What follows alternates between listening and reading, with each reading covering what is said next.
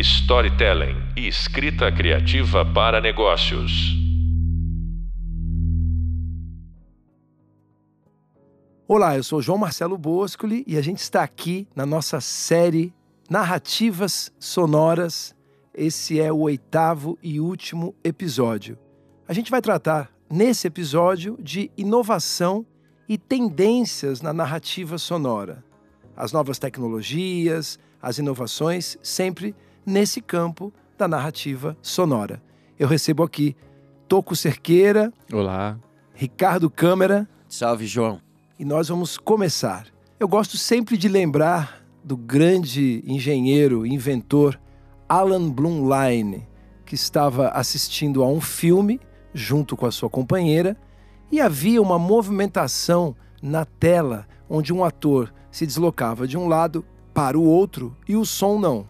Incomodado com esse resultado, o Alan Blumlein criou o estéreo. Então, partiu de uma necessidade, de um problema narrativo, inclusive, porque se o ator vai de um lado para o outro da tela e o som fica no mesmo lugar, você não tem a sensação de que aquilo está acontecendo. De certa forma, há um rompimento. Se à época o público, de maneira geral, ainda não percebia, afinal de contas era tudo muito novo, o Alan Blumlein percebeu e trouxe essa alteração. Um outro momento interessante que já foi citado em outros episódios dessa série, o Toco citou, quando o cinema começou a sentir de fato um esvaziamento das suas salas, porque já havia nas casas a televisão. televisão foi criada no final dos anos 20, Farnsworth, mas ela foi evoluindo até deixar de ser aquela caixa com imagens turvas e um som muito estranho para algo que estava perto de competir com o cinema. O cinema também se mexeu. Do ponto de vista de imagem, vem grandes invenções, telas maiores, o chamado CinemaScope, um pouco antes o Technicolor, e aí a melhoria dos sons, começaram a produzir grandes cenários para mostrar o tamanho do cinema, para tudo aquilo ficar grande e poder competir com a televisão. Anos depois, a televisão veio com o conceito do home theater, ou seja, o teatro doméstico, você levar aquela tecnologia toda sonora, sobretudo, e também de imagem, para dentro das casas. Nessa competição constante entre o cinema e a televisão, Nesse contexto, surgiram muitas inovações. Por exemplo, nos anos 50, um cara chamado Henry Kloss criou a suspensão acústica. Ou seja, quando você olha para sua caixa de som e vê ela se mexendo, sobretudo nas regiões graves, essa movimentação das caixas, ela serve para empurrar as partículas que estão no ar. Só que essa invenção aconteceu nos anos 50 e talvez você já tenha ouvido falar que os Beatles pararam de tocar ao vivo, e uma das principais razões foi o fato de ter uma plateia que gritava e o som ficava mais alto do que as caixas de som. Essa invenção da suspensão acústica, que permitiu um melhor rendimento dos alto-falantes, ela só chegou ao público nos anos 70. Então imagine, você tem uma invenção nos anos 30, que é o estéreo, que acabou chegando até a gente só nos anos 60. Durante algum tempo não se sabia como utilizar aquela invenção. A mesma coisa pode ser dita a respeito da suspensão acústica. Então é interessante lembrarmos que às vezes uma invenção chega e ela é incrível, mas ela demora um tempo até as pessoas entenderem como ela pode ser utilizada, sobretudo no mundo real, com todas as variantes que a realidade impõe a gente. Então vou começar falando com o Toco. Toco, quando você começou a trabalhar com finalização de cinema, você ainda é um jovem profissional. O que, que tinha de diferente do dia que você entrou pela primeira vez para finalizar um filme para hoje? Vamos começar com a sala de cinema, que é onde o público percebe o que está acontecendo. O que, que mudou substancialmente na sua opinião. E a gente mais adiante aqui durante essa edição, a gente vai falar do som imersivo, de outras invenções. Mas eu quero aproveitar agora a experiência real de um profissional que está entre os que mais trabalha no Brasil para colher essa impressão de campo, não apenas uma visão acadêmica. Eu nasci profissionalmente já no digital. Então Quer dizer, não... você não pegou nem o finalzinho do eu... magnético ótico. Eu pego o MO Disc, mas já tudo in box, as sessões já tudo, não peguei nada analógico. Ou assim, seja, né? tudo acontece dentro do universo computacional. Isso, mas ainda fazendo os Print Master Dolby, né, que são os magnéticos óticos MO Discs, mas já bem no final, é, já tinha um volume grande do, dos arquivos Waves, que, que, são os arquivos que são tocados PCM, né, o Pulse Code Modulation, que é o arquivo na sua integridade, arquivos não comprimidos. Então o que você está me falando é que é digital, mas não tem nenhum tipo de compressão, não tem perda, é ele no seu estado puro. Isso, que virou DCP, então essa tecnologia para televisão a gente trabalhava ainda não tinha streaming. O arquivo que era transmitido tinha suas limitações também. E aí, posteriormente, acho que o maior salto que eu vivenciei é a chegada do Dolby Atmos. Então, dentro disso, assim, a, a, evolução dentro da minha experiência foi essa migração para o DCP e que aí tem uma coisa interessante que é como a gente se relaciona com o som, né? Quando a gente mixava para o Print Master Dolby, tinha a gente tinha que ter muito cuidado como a gente usar o sistema 5.1 se estava em fase ou não fase, o surround com o estéreo, porque isso quando a gente fazia o LT-RT, que é o down mix, né, a forma como ele encoda esse estéreo para quem tinha os sistemas Dolby, ele depois expandia esse estéreo para uma vivência 5.1, 4.1, dependendo do sistema que você tinha em casa. Então, vamos lá, você mixa aquilo tudo, fica um arquivo gigante, ele é transformado e aí ele volta a ganhar esse tamanho na sala de na sala de projeção ou na casa das pessoas de acordo com o equipamento que ela tenha. Ou seja, se você tem um Dolby, você consegue tem uma grande mixagem, você digitaliza, cria aquele pacote e quando a pessoa dá um play na casa dela ou na sala de cinema, esse pacote ele é aberto e mostrado na sua plenitude. É mais ou menos isso. Isso, no LTRT sim. No Print Master para cinema, ele carrega o som entre as perfurações. Ou né? seja, quando a gente olha aquele filme, né? Se você nunca viu, você que está ouvindo, vale a pena entrar na internet e pegar a imagem de um filme. Adobe coloca oticamente o som nesse espaço entre um buraco e outro. E esse buraco ele existe para encaixar no projetor, num mecanismo e tracionar o filme e girar. Então vocês imaginem a engenharia que foi colocar o som entre esses espaços. Só que você não sente em nenhum momento uma interrupção. Na velocidade que a máquina vai, você ouve aquilo de maneira fluida. E depois dessa perfuração mais para dentro, o que, que acontece, Toco? Ele tem uma linha que é o backup, né? Que é o analógico que a gente chama, que é de uma forma mais contínua, né? Porque o que está entre as perfurações são informações digitais que você precisa de um decoder Dolby para ele poder reproduzir aquelas informações que estão ali. Lembrando que apesar de ser um som, essa leitura é feita através de uma lâmpada. De uma lâmpada. Isso é maravilhoso, né? E a evolução hoje é justamente essa. A gente toca o arquivo no seu modo Wave, né, digitalmente, de uma forma íntegra, né? Facilitou bastante, né? Só para deixar claro aqui, o Toco falou do Digital Cinema Package, né? O, o, DCP. E o DCP ele é um pacote, é uma coleção de arquivos digitais que são usados para armazenar e transmitir os fluxos de áudio, também de imagens, e em alguns momentos dados do cinema digital, do DC. Então, DCP é Digital Cinema Package ou pacote de cinema digital. Sabe um outro lugar também que a tecnologia vem avançando para gente, que é, não só na forma de captação, né, porque os gravadores passaram a ser digitais, cada vez menores, é, tem outras soluções, tem o que nem é o Star Wars, né? Usou uma tecnologia, eu pude usar numa série também. Antigamente os chroma keys, né? Tinham os fundos chroma keys. Hoje em dia são tudo painéis de LED. Então o cara tá no deserto num deserto emulado, né? Mas tem um controle, porque como eles estão dentro do estúdio, é, para o som privilegia muito isso do tá Verdade. que estar numa locação. É. Eu fiz uma série em que era um ônibus e que era um, o ônibus estava parado em cima de uma suspensão que ele ficava balançando. Então o que você via na janela passando eram painéis de LED. Isso faz com que melhore a captação do som direto, né? É verdade. E faz também com que melhore a performance dos atores e atrizes, porque eu já vi algumas vezes entrevistas de atores se queixando de estarem num ambiente que é totalmente verde, né? Sim. E eles terem que ficar imaginando quase tudo é, até um limite onde fica muito difícil. Quer dizer, ele precisa fazer a cena, ele faz.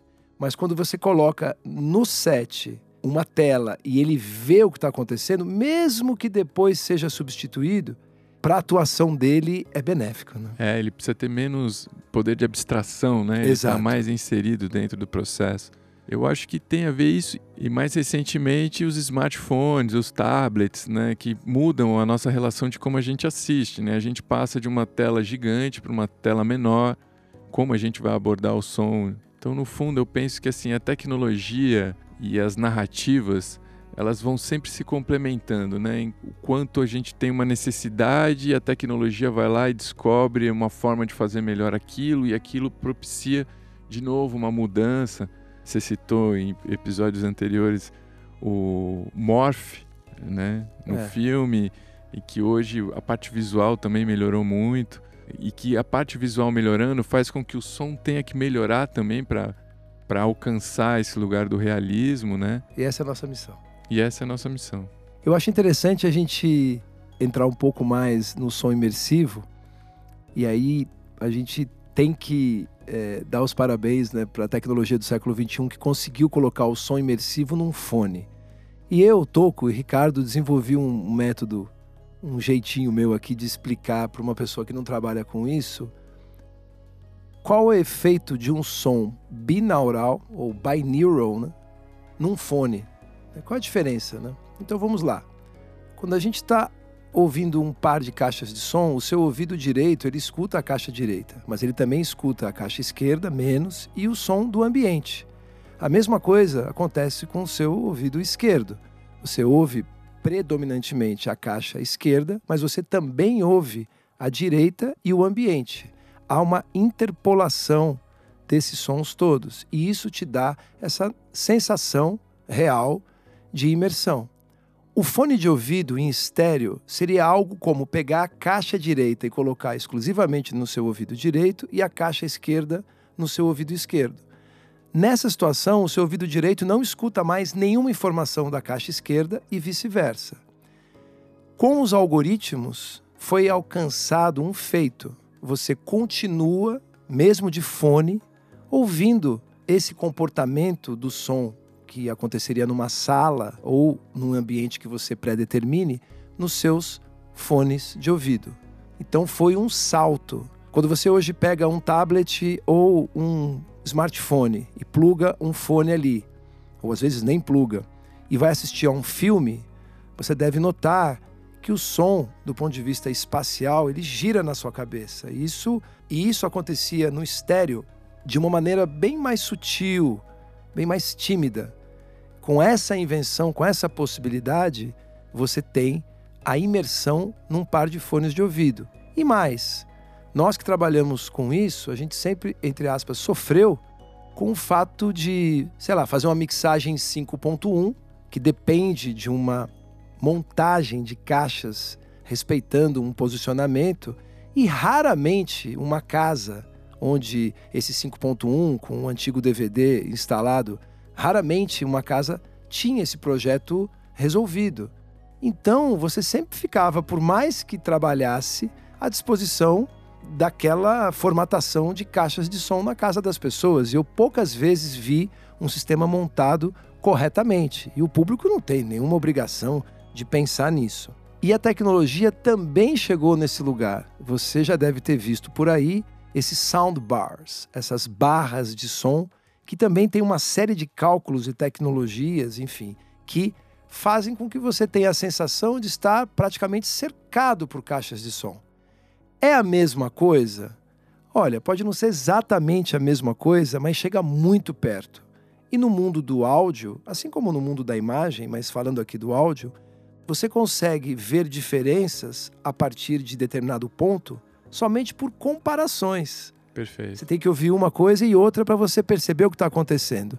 Se você não tem essa comparação, você simplesmente coloca um soundbar ali embaixo da sua TV, você vai sentir um salto. Inclusive, em vários momentos eu me assustei, porque eu moro sozinho e estava vendo um filme e de repente eu ouvi um som de um lugar que eu sabia que não tinha uma caixa e me assustava por um átimo de segundo. Então a tecnologia chegou nesse ponto. A gente consegue emular o som imersivo ou com fones de ouvido ou com uma barra de som. E isso, além do preço ser muito mais acessível, você consegue é, ter uma experiência muito mais interessante. Faça esse teste, coloque um filme na sua plataforma favorita, coloque o fone, se tiver em Atmos, você vai se divertir, né? Tem uma experiência boa também de um, uma tecnologia que está sendo implementada, tudo isso que você falou está num processo evolutivo, apesar de certas técnicas serem já conhecidas há muito tempo, hoje em dia elas são adaptadas às novas tecnologias porque a gente tem recurso, né? Antigamente se tinha menos, né? Ou não tinha, né? Ou ficava muito caro, Ou né? ficava muito caro, Exato. então não popularizava. Tem alguns conteúdos da Netflix, por exemplo, Stranger Things, essa última temporada, que eles usam uma tecnologia que chama Ambeu, né? Que nada mais é do que uma evolução do binaural, que eles chamam de transaural, que é você replicar é, esse mesmo efeito do binaural que tem uma eficiência nos fones numa TV comum que seja estéreo, né? E que tenha esse- essa, essa decodificação, né? Porque esse ambeu ele deriva do Atmos também. Ah, ele deriva do Atmos. Ele deriva do Atmos. E qual é a Ele- sacada dele? ele usa a metadata do Atmos para encodar um estéreo em que você fica imersivo. Então, teoricamente, ele funciona a um metro, um metro e vinte da TV e você tem essa sensação De imersão. é de um espaço maior, assim, né? Não você acaba não tendo som especificamente vindo de trás, mas você tem uma imagem sonora maior e até lateralmente, assim. Então é uma experiência muito interessante que está em evolução. A tendência é cada vez é, ela ficar melhor, se aprimorar até o ponto em que eu acho que a gente não, como você bem disse, a gente não precisa ter multicaixas para replicar um espaço sonoro. Eu acredito que em algum momento a gente vai chegar nesse lugar com a psicoacústica e, e o desenvolvimento tecnológico para isso. O Atmos, e, e aí atrás também está uma grande tecnologia, é a convergência das derivações da mixagem, né? Uma vez mixado em Atmos, num- numa sala que possui essas configurações 7.14, 9.14, 9.6, enfim, essas caixas, essas fontes sonoras é, que estão lá fisicamente, as derivações para formatos bidimensionais, como é o 5.1, o 7.1, ele já se dá de uma forma muito natural, muito eficiente, bem como a derivação para estéreo e para binaural. A maioria dos dispositivos já tem essa tecnologia embarcada nele. Exato. Hoje é raro encontrar um smartphone que não toque o Atmos, por exemplo. É, e isso é o sucesso desse, desse formato, né? Exatamente. Porque existiram formatos proprietários da Sony, o SDDS, muitas coisas assim incríveis no aspecto técnico, mas que não conseguia convergir para o público. É, porque depende do Não público montar acesso, uma né? traquitana em casa e nem todo mundo tá afim, É, né? e é caro, e hoje em dia um, um smartphone com um fone de ouvido qualquer, né? Porque eh, sempre me perguntam, ah, mas tem que ser um fone específico? Não, é um fone de ouvido que você gosta, bom?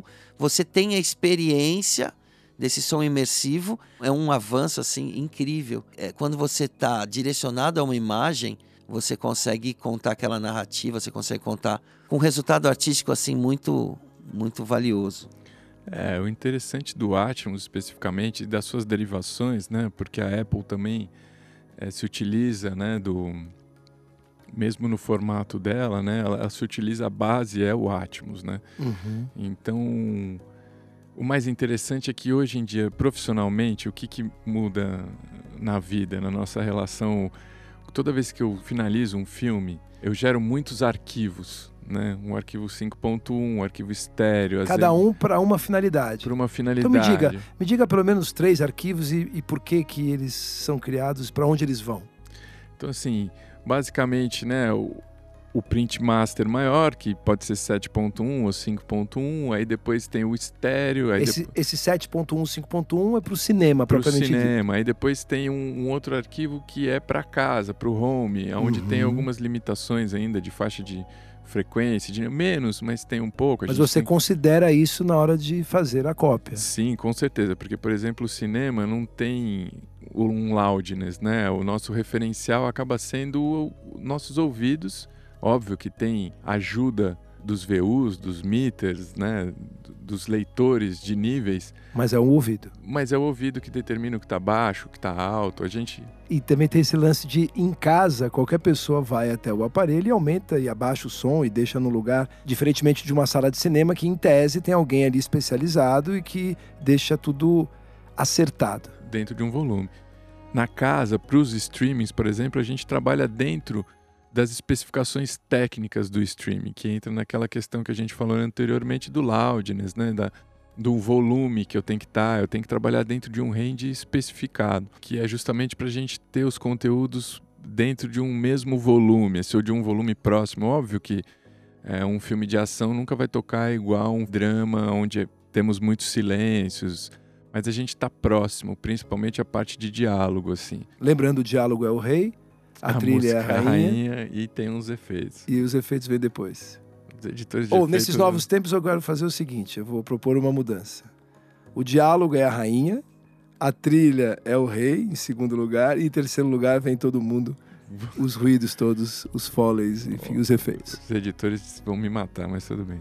Não fui eu que falei, foi Novos uma tempos. piada de Hollywood. Sim, né? novos tempos. É uma piada adaptada aqui, porque a gente, a gente tá Sim. ligado. Estamos mudando, mudando o mundo. Dentro disso tudo que a gente falou, tem um lugar também que são as nacionalizações dos conteúdos, né? Tem muitos países que não, não usam legenda, né? Então, é, quando a gente recria sonoramente um filme, a gente precisa que o filme aconteça sem o som direto da cena. Então, sem o diálogo e tudo que vem junto, né? Se eu tô falando e bato na perna, tem um som que vem junto, ou se eu tô andando, é, tem- esses sons estão fazendo parte da minha fala. Quando a Entendi. gente tira a fala, a gente cria um buraco que, se não for recriado, quando esse filme for dublado para o alemão, por exemplo, que geralmente é um país que não utiliza legenda, a gente precisa que esses sons estejam lá E compen- compensar isso. e né? compensar, que é o antigamente se chamava banda internacional, que é o MNI, Music and Effects Entendi. né? Que é a música basicamente e os outros sons todos, né? Então, quando eu, termino uma mixagem, eu tenho que mixar isso também, teoricamente. Para preparar o terreno para uma futura dublagem. Isso. E Então, claro, a dublagem, por mais que se aproxime do som do filme original, não é o som original, e aí a sua relação eh, de mixagem muda um pouco, né? Isso deve ser um desafio grande, né? É, porque muitas vezes eu tenho o passo vazando num som direto. Uhum. E aí eu suprimo o que seria o Foley, que é o recriado, para eu ficar com o passo original que eu tô em cena. Na ML eu inverto isso. Ah, entendi. Eu tenho que subir esse passo um pouco mais, porque ele, na relação com o direto, ele me atrapalhava e agora eu não tenho mais o direto, ele vem para frente. Com o Atmos, eu termino a mixagem em um pacote eu tenho os meus print masters, que são as masters da mix cheia, vamos chamar assim, né, que é a mix completa.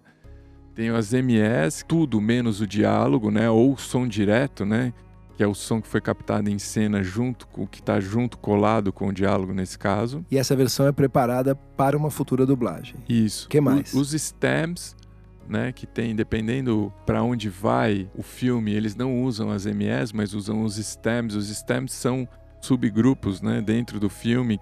O diálogo, a música, aí o, essa ME vai derivar em mais partes, né? Eu vou ter o foley, que é toda a ação do personagem, né? Basicamente, passo, roupa, copo na mesa. Os ambientes que a gente falou também anteriormente, né? Que são as ambiências sonoras, atmosferas, né? Que estão dentro desse lugar.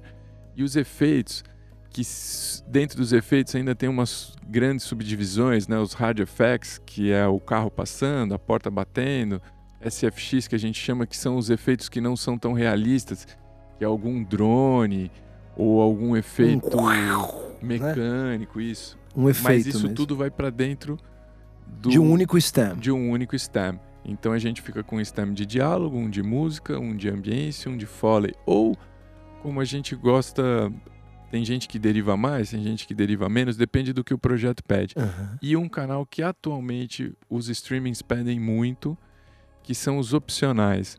Os opcionais são os, os loop groups, né, ou os walas, que são as falas e que a gente pode entender o idioma, mas ela faz parte de um grupo. De um né, ambiente. De um ambiente. Vamos supor o bar, né? Se a gente usa um bar onde a gente ouve de fundo algumas falas, né, num idioma é, em português, eu preciso que isso esteja num canal opcional, para que isso também possa ser dublado em outros países, né? Ele não segue mais, tipo, não se dubla a fala, o diálogo em português e a atmosfera que tem alguma coisa que identifica a fala, né? Ou o Uhum. idioma do lugar, né? Quando isso fica muito explícito ou audível, a gente carrega nesse sistema opcional para que Uhum. isso seja dublado também. E tem mais uma variação dentro disso, que alguns streamings pedem, outros não, que são as DMEs, né? Que também é o diálogo, música e efeito, só que em estéreo. Então, isso tudo que eu falei agora cabe num pacote Atmos. Quando eu termino uma mixagem Atmos, isso tudo eu entrego, eu não preciso mais derivar esse monte de arquivo para entregar Ah, eu entendi. entrego um único arquivo que se chama ADM. Né? A gente gera o arquivo quando a gente printa o, o Atmos, é o DANF. Né? E o que a gente entrega atualmente são os ADMs, que nada mais é do que tudo que isso que eu falei dentro de um único arquivo. Que você consegue extrair desse arquivo essas partes todas. Isso te dá um controle maior do processo, não dá? Porque você está entregando um pacote é, já com cada versão é, pré-determinada por você. Isso dá menos margem para depois o seu trabalho, que você ficou meses ali fazendo, às vezes, é, ser alterado, ou é, é uma mera é, facilidade técnica e pode sim no futuro ser alterado. A ideia é sempre a gente, com os streamings agora, dar mais liberdade para quem dubla chegar mais próximo do Entendi. som do filme, assim. Entendi. Então, porque dependendo do idioma que vai, o espaço da minha mix onde eu segurei mais a música ou não, por exemplo, para o diálogo voltar, se falado em japonês, a mesma frase, ou em alemão, em alemão, ou em inglês, o tempo ela é outro. tem tamanhos diferentes. Então, Além isso- do som em si, o tamanho. o tamanho. Então, assim, isso dá espaço para que a gente tenha menos buracos né, dentro da mixagem e a mixagem se, se aproxime mais, assim. Aproveitando, vou recapitular, a gente falou disso em outros episódios, mas quando o Ricardo fala de um som tridimensional e fala do 5.1, do 7.1, que é bidimensional, vamos lá. Toda vez que você vir uma sigla que tem, por exemplo, 7.1.4, quando você ouvir isso, pode ser 9.1.6, o que, que isso quer dizer? O primeiro número é o número de caixas que você tem no seu entorno. Podem ser sete, né? As três da frente que estamos acostumados, centro, direita, esquerda, atrás, esquerda e direita, e as laterais, sete. O segundo número normalmente se refere ao sub, e é sempre um.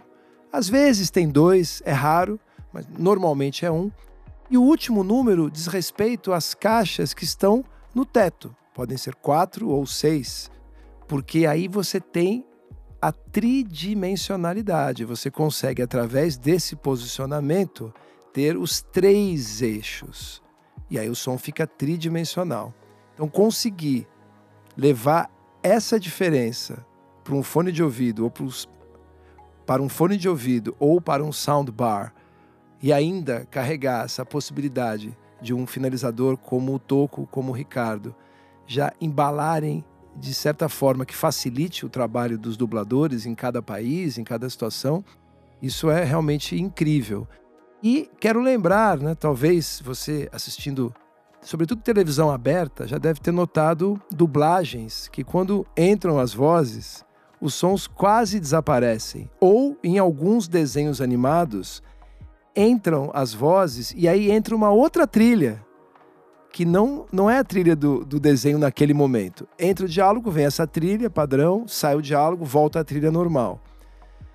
Tem muita diferença quando acontece assim e quando acontece algo do tipo. Né, você tem a voz isolada e você tem todos os outros sons é, que não sofrem uma interferência direta, pelo menos não desaparecem a partir da dublagem. E o Toco descreveu agora uma situação hipotética aqui que eu achei interessante de destacar. Você imagina, eu estou aqui numa cena, numa mesa, conversando, e o meu pé, o barulho do meu talher, enfim, a minha mão no meu casaco, tudo isso está presente no filme. Só que isso só vai conseguir ser mantido do jeito que foi concebido se ele não estiver no mesmo canal, na mesma banda que a voz. Aí você vai falar assim: bom, mas a voz teve um vazamento. Sim, mas aí é papel de quem está dublando pegar um desses stems e encostar um pouco na voz principal para você ter essa sensação, porque Perfeito. quanto mais você conseguir reproduzir esse tipo de, de captação, mais realista, mais imersiva vai ser a sua experiência. Pensando aqui na sua pergunta e tudo mais nos processos, eu acho que a gente está diante, acho que talvez do maior desafio de mudança em, em muitos sentidos, que é a inteligência artificial que a gente não sabe para onde a gente vai. A inteligência artificial tem ajudado muito na composição dos layers de som, em melhorar algumas sonoridades. Então, assim, tem plugins, por exemplo, você carrega um banco, vamos supor que você vai fazer uma batalha, né? Uma batalha medieval. Aí eu vou lá e carrego nesse plugin sons de espada, cavalo, é, de forma aleatória, assim, né? Vários layers de vozes gritando. E esse plugin ele pega, eu consigo determinar a que distância eu vou estar, tá, uhum. como eu vou estar, tá, em que eixo eu vou estar, tá, e ele aleatoriamente pega todos esses arquivos e cria essa atmosfera, não de uma forma linear, mas de uma forma randômica, em que cada momento ele alguém vem, óbvio que tudo baseado em informações que eu carrego ele, mas ele já consegue criar essa atmosfera de uma forma pontual, assim, colocar os sons aonde, se eu fosse fazer isso manualmente, por exemplo, demoraria muito para posicionar cada elemento em cada lugar, em cada posição e aí mudar, e ele traz essa dinâmica. Vamos dizer que ele acaba desburocratizando, tirando um pouco do trabalho braçal do processo, não é? Muito, assim, tem muitos muitas emulações de reverb. Hoje em dia existe uma tecnologia que lê os impulsos, que lê as salas falas, reais. Né? Salas né? reais. Isso. Então, assim, coisa que antigamente era feito de uma forma mais simples. É, precisavam de hardwares muito poderosos para tocar, né? Sim. Existiam já, por exemplo, essa coisa do espaço recriado, uhum. que é o impulso, a resposta de impulso, né? Existem várias formas de você capturar esses impulsos, mas basicamente é uma, é uma seleção de, de tones, de, de, de sons específicos que são reproduzidos por transdutores que você escolhe. Uhum. E quanto melhor, melhor vai ser essa, essa reprodução do impulso. Com salas microfonadas, usando microfonações estéreo, microfonações mono, mas microfones Ambisonics de... voltou muito em voga, né? muito melhor essa acuidade sonora do, dos microfones, melhor resultado do impulso uhum. e você recria aquela sala perfeição. Então, qualquer ambiente pode ser recriado por um impulso, né? Uhum. E também, é, o que eu percebo é que a inteligência artificial andou num campo que era até inimaginável, porque assim, desde que eu trabalho com áudio já faz tempo, é, sempre vem aquela coisa, ah, vou retirar a, música, a voz da música, dá para fazer isso, né? E o que se conseguia era através de uma defasagem é, de, de um lado, do, do, né, você tem dois canais no estéreo, você defasava um, transformava isso em mono. Então tudo que era estéreo cancelava, ou tudo você conseguiria cancelar tudo que era estéreo, ou tudo que é mono, e assim minimizar algum um pouco o efeito disso e conseguir um, uma situação em que você suprimia em parte a voz. Hoje, a inteligência artificial já consegue determinar não só espectralmente o que a voz representa ali naquela mixagem, mas bem como o comportamento harmônico da voz. Então, esse processo, ainda que incipiente, ele já consegue fazer coisas assim até pouco tempo atrás inimagináveis. E na supressão de ruídos, ou seja, nesses Sim, nesse avançou muito. avançou demais porque era muito Mas uma coisa que também que me chama muita atenção é que, assim, voltando na questão da dublagem, antigamente você precisava de um outro ator, né? De, pra refazer a dublagem, né? De uma outra atriz. Uhum. E hoje em dia, com a inteligência artificial, ele recria. Então, vamos supor, você vê um filme com um Al Pacino. Quando ele é dublado em japonês, não é o Al Pacino, era um japonês. Hoje em dia vai poder ser o Al Pacino voz dublando em japonês. Então, assim, isso de fato a gente cria um salto, né? Tipo o Darth Vader, o James Earl Jones. é, escanearam a voz dele, né? Ele agora pra sempre vai ser o Darth Vader, não vai ter outro, assim. como foi mesmo quando ele fale- é. quando- Interessante. mesmo quando né? ele falecer, né? Então é interessante as possibilidades que vão se abrindo Sim, assim, com a sim. tecnologia. Vamos, vamos lembrar no futuro do tempo que as pessoas morriam. Lembra? Puxa vida! Hoje em dia está tão fora de moda isso. Eu queria dizer para você que está ouvindo que todas essas questões que envolvem o som imersivo e as novas tecnologias, para elas terem algum sentido e para elas realmente é, capturarem a sua atenção, você tem que se dedicar um pouco a ouvir de uma outra maneira. E ela está em vários lugares. Os videogames, nas salas de cinema, no seu fone, no smartphone ou no tablet, enfim, na sua casa. Mas é importante prestar atenção, sobretudo se você acredita, como nós acreditamos e como o mundo do cinema e do audiovisual acredita, que o som faz muita, em alguns casos, toda a diferença na história, na narrativa sonora. Então, quando for jogar um videogame, joga pensando no aspecto sonoro, você vai se surpreender. Claro que se por um lado, para quem trabalha com isso, o ideal é nada ser percebido e tudo ser sentido apenas, quando você vai trabalhar com isso, é um, é um outro ouvido, é uma outra escuta. Então, ouvir. Ouça uma versão de uma música que você conhece estéreo e depois ouça, por exemplo, em Dolby Atmos. Você vai perceber uma diferença espacial. E para todas as outras atividades. Precisa prestar atenção para conseguir perceber essas nuances todas. Dessa forma, agradeço ao Toco Cerqueira e ao Ricardo Câmara por esses oito episódios. Os assuntos se entrelaçam, nós repetimos os mesmos conceitos, às vezes duas, três vezes, mas em situações diferentes para você ir percebendo. E acima de tudo é o ouvir, escutar, prestar atenção, anotar e ir atrás das informações. Eu sou João Marcelo Boscoli, muito obrigado e até a próxima. Até lá! Storytelling e escrita criativa para negócios.